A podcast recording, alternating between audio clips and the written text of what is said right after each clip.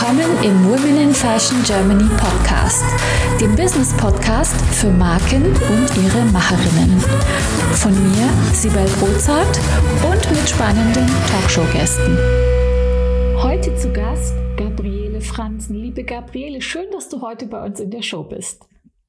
Ich freue mich auch sehr, Sibel.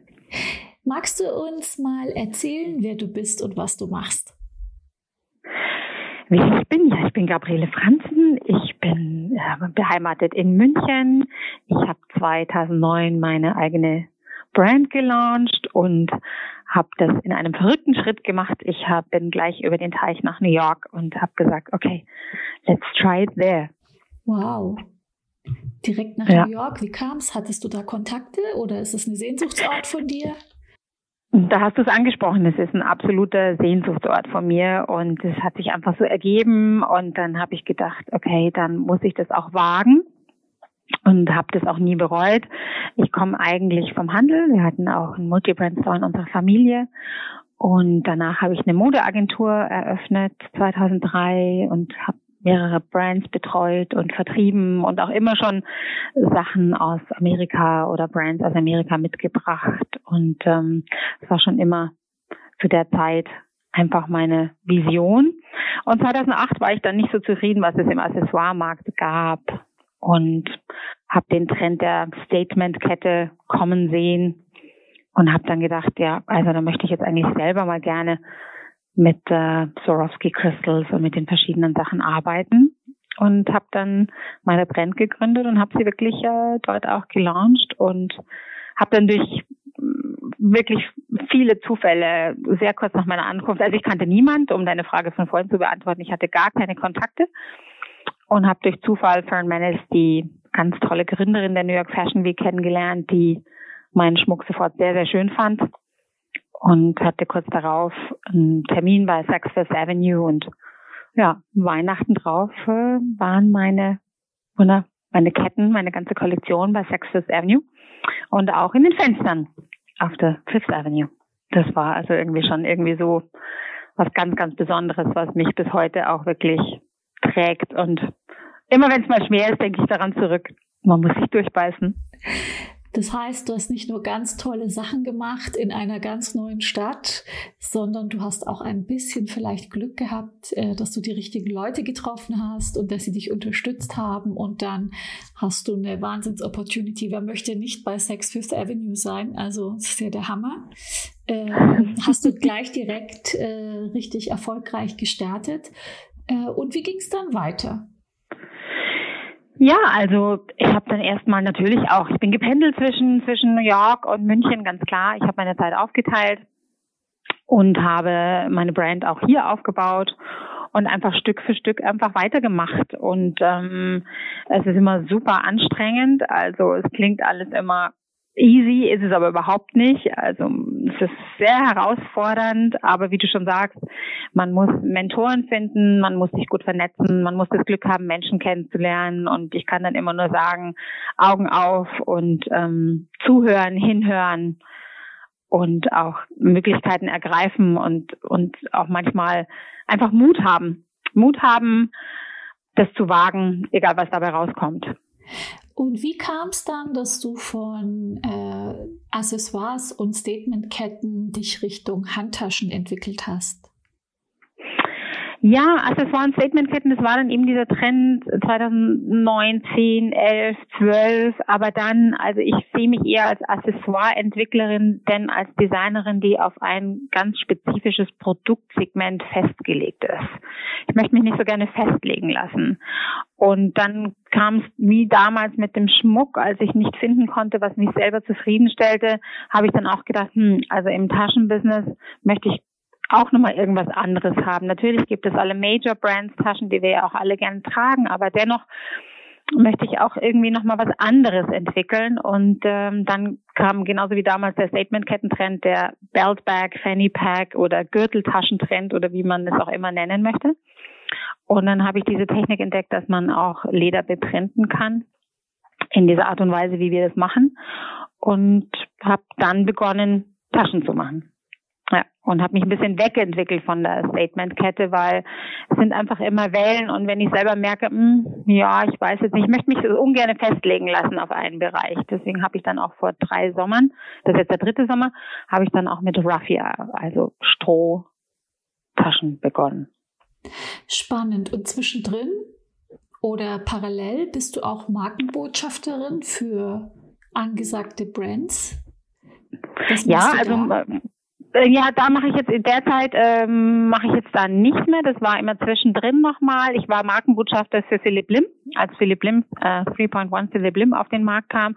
In New York habe ich das also eben auch hier, war ich der Markenbotschafter dafür und habe es mit aufgebaut und dann auch für Alice in Olivia. Aber als dann meine Brand einfach immer mehr Raum einnahm, habe ich mich dann irgendwann fokussiert und gesagt, so, jetzt mache ich nur noch meins, aber natürlich immer hin und wieder auch nochmal andere Entwicklungen. Das macht dann auch sehr, sehr viel Spaß, wenn man da gefragt wird. In welcher Preiskategorie liegen denn deine Produkte und ähm, worauf legst du bei der Produktion großen Wert?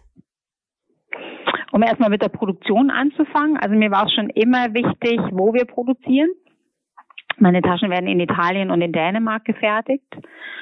Und mir ist es also immer sehr, sehr wichtig. Ich kenne die Produktionsstätten. Ich weiß, wer dort arbeitet. Ich bin Freund der kurzen Wege. Ich bin auch Freund davon, dass man seine Sachen lange trägt und immer wieder personalisiert, individualisiert. Deswegen gibt es immer verschiedene Taschengurte, immer wieder einen neuen Gurt, mit dem man die Tasche immer wieder anders tragen kann, entweder als Schultertasche, als Crossbody-Tasche da entwickeln wir immer was. Also muss ich kurz ausholen. Ähm, ich war dann eingeladen auf ein Fest auch in New York und hatte meine Beltbag dabei und habe gedacht, oh Gott, eigentlich möchte ich sie jetzt lieber über der Schulter tragen. Und dann haben wir noch schnell einen Franzengurt dazu entwickelt, der sich dann zu so einem Bestseller entwickelt hat. Den gibt es in ganz vielen Farben, der macht einfach gute Laune. Und meine Taschengurte kann man dann auch immer wieder an seine anderen Taschen, die man besitzt, dran machen, um immer wieder einen neuen Look zu kreieren. Es geht mir immer sehr um Individualität, um ein bisschen Spielen mit den Sachen, ein bisschen spielerisch umgehen, nicht so starr. Als wir noch alle reisen durften, man kann ja nicht Gott weiß wie viel Gepäck mitnehmen, aber man kann aus einer meiner Taschen immer viele verschiedene Tragevarianten spielen. Und um jetzt da nochmal zum Preis zu kommen, ähm, die kleine kostet 299, die größere 349 das ist so die Kernpreislage und die Gurte um die 200 und die sind auch alle gemacht in Italien und ja, das war mir immer schon wichtig. Und Raffia lassen wir fertigen in Madagaskar, denn dort wächst das Raffia, also man muss nicht von Gott weiß wo hin und her transportiert werden und wird dann dort von ganz ähm, talentierten Handwerkerinnen werden die gehäkelt und äh, produziert braucht sehr, sehr lange Zeit, um das in der Qualität herzustellen. Also Madagaskar äh, habe ich verstanden, warum du da bist. Italien kann ich auch nachvollziehen. Es ist bekannt äh, mit Leder etc. Wie kommt es mhm. zu Dänemark? Dänemark, ja, dazu komme ich, weil ich früher auch für mehrere Firmen in Dänemark entweder der Markenbotschafter war oder sie waren Bestandteil unserer Modeagentur. Und da habe ich eben auch ein Netzwerk zu sehr, sehr guten Sattlern, Ledernähern, weil viele werden das nicht wissen, obwohl einige werden es bestimmt wissen. Dort wird auch sehr viel Pelz produziert und Fell produziert und ähm, ja, da kann man auch, da arbeite ich einfach auch mit einem Familienunternehmen, das ich sehr, sehr schätze. Mir geht es, wie gesagt, auch um kurze Wege, dass nicht die Sachen immer rund um den Erdball fliegen müssen, sondern das ist auch eine Art von nachhaltig, wenn man näher produziert. Und sag mal, also bei deinen Accessoires, also wenn man bei Sex ist und dann mit namhaften Leuten zusammenarbeitet, kooperiert, dann bekommt man eine gewisse Sichtbarkeit. Wie hast du das mit deinen Handtaschen gemacht? Wie machst du da das Marketing und wer ist so deine Ziel? Gruppe, also deine, deine Avatare oder deine Personalities, die deine Tasche tragen? Also Zielgruppe, ich finde auch das ist ganz festgelegt, kann man ja nicht sagen. I love it when they are from 25 to 90 or 80 or whatever. Also es muss ja zu jedem Lebensmodell passen ähm, zu der Form, zu der, wie wir leben einfach. Ähm, deswegen, aber natürlich war es wundervoll, als in Amerika Olivia Palermo meinen Schmuck getragen hat, Giovanna Battaglia. Ähm, es macht natürlich unheimlich Freude, wenn Celebrities die Sachen auch tragen und schätzen. Aber es ist auch genauso schön, wenn die Frau von nebenan, also ich freue mich über, über jeden Kunden und mag das immer gar nicht so festlegen. Aber ich hatte erst letztens eine schöne Begegnung in, in Frankreich, als ich vom Laufen kam und dann kam mir jemand mit meiner Tasche entgegen, ganz früh am Morgen. Und das ist, das ist dann immer das, was mich am glücklichsten macht. Das glaube ich dir. Es ist echt ein wunderschönes Gefühl, wenn man jemand Fremdes mit seinem Produkt sieht. Also das finde ich auch immer ganz, ganz toll. Genau. Ja. Und wie, wie machst du deine, wie gehst du davor? Wie machst du deine Taschen bekannt? Ähm, wie machst du dein PR und dein Marketing? Also ich habe eine ganz tolle Unterstützung, Henrike Redeker, die kennst du glaube ich auch, die mich da unterstützt. Wir machen auch Events zusammen, wenn es denn dann wieder Events geben wird. Dann machen wir in Berlin wunderschöne Lunches in der Club Kitchen zum Beispiel in Berlin, das liebe ich sehr. Und da laden wir dann verschiedene ich, Menschen, die wir sehr gerne mögen, ein Julian Dano, also ganz verschieden und dann natürlich auch die ganz klassische PR arbeiten wir eng mit Zeitschriften. Ich war schon immer ein Harper's Bazaar Girl, also auch schon noch, als ich überhaupt noch keine Accessoire-Entwicklerin war. Ich habe schon immer die amerikanische Harper's Bazaar geliebt und war auch der dort sehr gut vernetzt. Ähm, ja, man muss sich einfach in verschiedenen Segmenten spielen, ob jetzt Instagram, Facebook, klassischer Print, Events, Messen. Da ist mir die wichtigste die Tranoi in Paris, weil man dort sehr viele internationale Einkäufe erreichen kann. Viele sagen, ja, kann man ja alles digital machen. Dennoch bin ich ein Freund der klassischen Messe, denn man kann viel näher arbeiten und auch Sachen entwickeln. Das trifft natürlich eher in meinem Segment zu, weil wir flexibler reagieren können weil wir eben näher produzieren. Das heißt, wenn jemand auch mal ganz was Spezielles möchte, natürlich muss es immer in einer gewissen realistischen Auflage sein. Aber dennoch ähm, kann man sowas eher erfüllen auf einer Messe denn digital. Apropos Auflage, in welcher, in welchen Quantitäten lässt du denn deine Taschen produzieren? Weil das klingt sehr nach Manufakturcharakter. Und ich nee, glaub, das sind schon Hunderte auch. Das nee, sind nee. Hunderte, die du machst. Ja, ja, ja. Und ja, ja. Ähm, wie, wie soll ich sagen, wie, du hast ja einen gewissen Qualitätsstandard und auch dieser Print ist ganz interessant. Das ist ja so erhaben quasi, vom Leder mhm. erhaben, ganz schön mhm. gemacht. Mhm. und der, bei der Tasche ganz wertvoll sind ja auch immer die ganzen Accessoires, Metallaccessoires. Wie gehst du da vor? Wie, wie, wie machst du deine Qualitätssicherung? Ja, also wenn du eine Qualitätssicherung einmal einmal machst und mit deinem Partner, mit dem du arbeitest und den du gut kennst, dann dann passt das auch. Man geht auch da, gibt es auch wieder Messen in Italien, gibt es Zutatenmessen, da gibt es zum Beispiel die Linea Pelle, die natürlich jetzt auch alle nicht stattfindet. Dann kann man sich verschiedene Menschen, Lieferanten raussuchen, mit denen man dann arbeitet, wo man seine Hardware bezieht aber ähm, ja, also natürlich durchläuft jedes Stück, das bei uns ankommt, wird natürlich rechts und links gedreht und angeschaut und aber da haben wir arbeiten wir wirklich mit guten Produzenten zusammen schon lange schon lange lange Jahre. Möchtest auch du mit deinen vorhandenen Potenzialen, Fähigkeiten und Kenntnissen deine unverwechselbare Marke im Fashion- und Lifestyle-Segment aufbauen? Ich helfe dir gerne bei der Gründung deiner eigenen Marke, biete dir meine Erfahrungen, meine Plattform und den Zugang zu meinem exklusiven Netzwerk. Triff jetzt deine Entscheidung und vereinbare dein kostenfreies Vorgespräch mit mir auf womeninfashion.de slash mentoring. Haben dir da äh, bei der Auswahl deiner Lieferanten, haben dir da deine Kontakte von früher oder also zu deiner Zeit als Vertriebsagentur zum Beispiel und die Markt, die du repräsentiert hast, war das irgendwie für dich, äh, hat, dich, hat dir das geholfen bei der Auswahl deiner Lieferanten oder wie hast du die Selten. gefunden? Nee, selten. Ich habe sie mir immer selber rausgesucht durch viel, viel, viel Recherche. Ja, weil das ist, glaube ja. ich, schon auch eine große Herausforderung, dann Manufakt also ich sage immer Manufakturen, also versus äh, China-Ware mhm. jetzt mal. Habe ich nicht. Ach, nein, genau, habe ich nicht. Genau, das ist so schwierig, finde ich, da ähm, gute, gute äh, Unternehmen zu finden, die den gleichen Qualitätsanspruch haben wie man selber Und deswegen frage ich so, weil also tatsächlich bei meinem eigenen Produkt war das zum Beispiel eine ganz, ganz große Herausforderung. Mhm. Aber ähm, selbst mit größeren Stückzahlen, aber das war auch jetzt rein Metall, nicht Leder, aber Leder stelle ich mir genauso schwierig vor und gerade weil das eben in Kombination mit äh, Metall'accessoires gerade recht schwierig ist, glaube ich. Ja, also man muss wirklich genau hinschauen und man darf auch nicht ähm, von seinem Qualitätsanspruch abweichen. Dann muss man natürlich, ähm, gerade wenn man beginnt, gibt dann schon mal was, was man in die Tonne tritt, aber dann besser in die Tonne treten und nochmal von vorne anfangen. Man darf da nicht locker lassen, weil man muss immer, ich habe ja gesagt, ich bin vom Einzelhandel kommend, man muss wissen, wenn man eine Brand äh, launcht oder wenn man ein Produkt launcht, dass man immer durch das Nadelöhr des Verkäufers und zum Kunden muss. Und da muss man sich einfach selber nur fragen, wenn man in ein Geschäft geht und etwas erwerben möchte oder etwas haben möchte, auf was achtet man selbst? Das verzeiht der Kunde einfach nicht. Also da muss man besser am Anfang ein bisschen mehr Recherche und ein bisschen mehr Inbrunst an den Tag legen, weil sich das in the long run dann wirklich auszahlt. Hm, definitiv.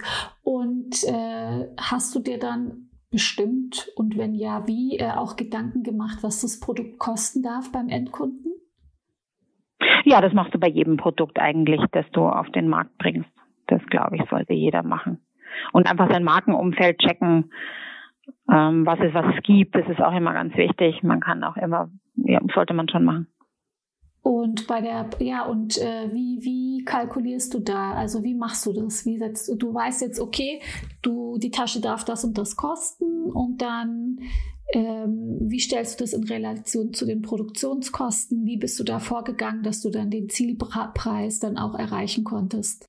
Nee, das geht ja andersrum. Es bietet dir, du, du entwickelst etwas und dann sagt der Produzent, das kostet so und so viel. Und dann musst du überlegen, ist das realistisch? Und wenn du das nicht umsetzen kannst, dann muss man entweder ein anderes Produkt machen oder den Preis erhöhen.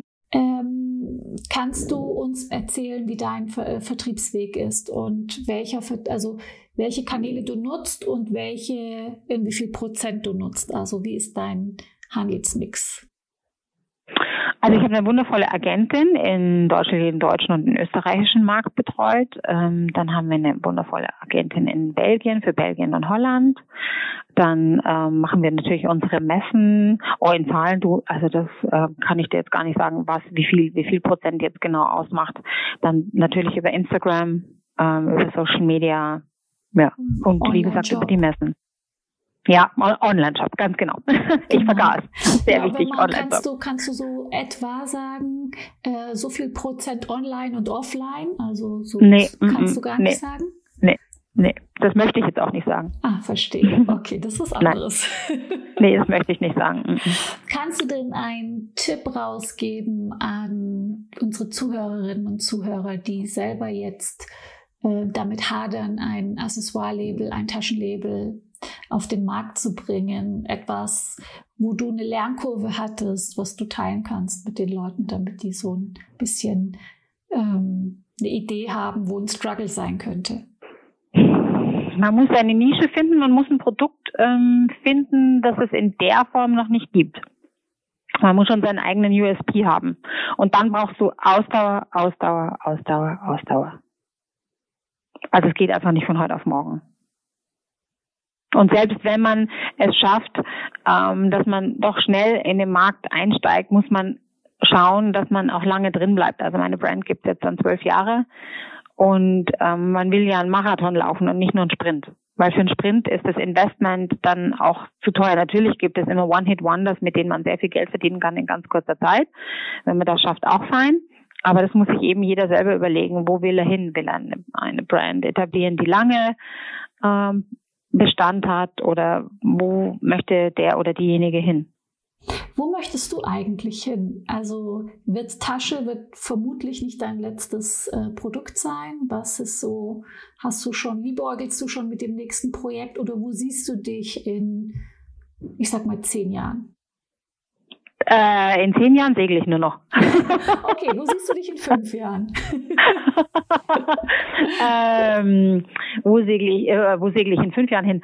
Ähm, in fünf Jahren, ja, noch weiter, weiter ähm, noch breiter distribuiert. Wir haben ja wundervolle Kunden in Japan, ganz tolle in, in Australien. Einfach den Weg weiter fortsetzen, Schritt für Schritt mit wunderbaren Kunden arbeiten und nette, innovat, wie soll ich sagen, innovative Menschen kennenlernen. Ja, man kann da mit jeder Begegnung etwas mitnehmen. Jede Begegnung ist eine Bereicherung in dem Feld. Das heißt, es klingt ja fast so, als käme jetzt zumindest geplant nicht äh, ein weiteres Produkt oder äh, eine, ein anderes Thema in deine Vermarktung rein. Also es klingt ja so, als wäre jetzt dein Portfolio so wie es ist. Ähm, das, was es auch sein wird? Oder hast du schon eine Idee? Ob, oder es gibt immer mal rechts und links noch ein Produkt, was man vielleicht launcht, aber ähm, ja, also derzeit, also wie gesagt, man schaut immer mal rechts und mal links und denkt sich, das könnte ich und das könnte ich, aber ganz spruchreif ist da jetzt noch nichts, nein. Was war denn für dich so die allergrößte Herausforderung äh, in deiner Karriere, wo du gesagt hast, das war für mich irgendwie hat mich richtig geschlaucht oder ich habe nicht damit gerechnet? Und wie bist du damit umgegangen? Was hat mich richtig geschlaucht? Na, also jeden nimmt natürlich jetzt so eine Pandemie mit. Daraus lernt man, dass man sich jeden Tag ähm, neu wieder ähm, aufstellt, was heißt neu aufstellt? Neu aufstellt vielleicht nicht, sondern man go with the flow every day. Also das ist, glaube ich, was Wichtiges, was ich gerne mitgeben kann. Man muss sich jeden Tag äh, immer wieder neu einstellen und auch einlassen. Und geschlaucht hat mich die Zeit, die Pendelzeit zwischen New York und München. Die war schon sehr herausfordernd, mit sehr, sehr wenig Schlaf, auf beiden Seiten Märkte aufbauen. Also das war schon, schon eine Herausforderung, aber ich möchte es auf gar keinen Fall missen es gehört zu meiner DNA, es hat zum Erfolg meiner Brand mit ähm, gehört dazu. Mhm. Und was war so für dich der größte Erfolg in deiner Karriere? Äh, meine Kette war bei den Oscars. Wow, wie kam das? Oh je, wie kam das? Ähm, ja, auf einer Messe in Paris hat mich auf der Straße jemand von den Oscars angesprochen. Ach, so einfach. ja, manchmal passiert so und dann wurde ich zur Design Challenge eingeladen und ein Jahr später äh, wurde dann meine Kette bei den Oscars getragen. Ja, mhm. das war, das ist immer noch. Das ist der Hammer. Ganz toll. Wurde da was genommen, was es bei dir schon im Sortiment gab oder hast du dann für die extra was gemacht? Nein, das war eine Special Edition. Das war eine Kette, die ging vorne bis zum Hals hoch und dann hinten runter bis zum Boden. Das war eine oh. Spezialanfertigung. Mhm. Klasse. Wer hat's getragen? Die Publizistin der Oscars und das Tolle war, ich war bei den Oscars. Man hat mich dazu eingeladen. Ja, spitze. Ah, das ist ja auch das, eine Once-in-a-Lifetime-Experience, würde yes, ich mal sagen. Yes. Absolut. Das werde ich auch nie, nie, nie vergessen. Und die Jungs von Talbot Runhoff haben mir ein Kleid dazu genäht, ein schwarz-weißes Kleid. Und äh, ja, und da habe ich dann auch eine Kette speziell dafür entwickelt, die ich auch auf das Kleid angebracht habe. Und äh, ja, also das werde ich nie vergessen. Und immer wenn die Oscars sind, dann denke ich, oh, das war so toll. Ja, klasse. Kein Wunder kam das, äh, der Erfolg so aus der Pistole geschossen. Ich glaube, äh, es ist schon eine besondere Auszeichnung, wenn das der Fall ist. Sehr schön. Ähm, Gabriele, hast du an dieser Stelle noch einen ganz besonderen Tipp etwas, wo du aus dem Nähkästchen plaudern kannst für unsere Gründerinnen, Zuhörerinnen, die selber eine Marke im Fashion- und Lifestyle-Segment aufbauen? Hast du da, kannst du da äh, aus deiner Erfahrung etwas teilen, was unsere Zuhörerinnen ja in ihrem Vorhaben auch ein bisschen inspiriert oder ihnen sie unterstützt oder ein wertvoller Tipp für sie sein könnte? Ah, das ist so wahnsinnig schwierig, weil im Rückblick jeden Schritt, den man gemacht hat, man muss auch manchmal, macht man auch Fehler. Also ich sag hinfallen, Krone richten, gell? Also es ist schon nicht so einfach. Also man meint wirklich, ähm, man muss einfach weitermachen, weitermachen, weitermachen. Und es gibt viele Dinge, die sehr schwierig sind, die sich als falsch herausstellen, wo man am liebsten sagt, äh, ich bin gescheitert, aber dann immer wieder die ehrliche Frage stellt, möchte ich weitermachen? Ist es das, was ich liebe? Ist es das, ähm, man muss es schon wirklich mit Herzblut machen. Und man braucht Ausdauer. Das unterschätzen einfach viele, wie lange das dauert. bis dann auch eine Markenbekanntheit da ist oder bis man seine Kunden gefunden hat. Aber wenn man eine Vision hat und es sind, gibt ja wirklich wundervolle Designer, junge Designer, die oder überhaupt Designer, die immer wieder ähm, neu beginnen und ein Neubeginn ist immer etwas Wunderschönes und man kann Blumen schon zum Blühen bringen. Man muss sie gut gießen. Das hast du sehr schön gesagt. Vielen Dank, liebe Gabriele, für das spannende und knackige Interview. Es hat mich sehr gefreut, dass du dir die Zeit genommen hast. Vielen Dank. Sehr, sehr, sehr gerne. Und es kann sich, wenn jemand eine Frage hat, sich auch einfach eine E-Mail schreiben oder auf Instagram oder wie auch immer. Super, vielen Dank dafür. Danke, Fidel. War wunderschön. Dankeschön.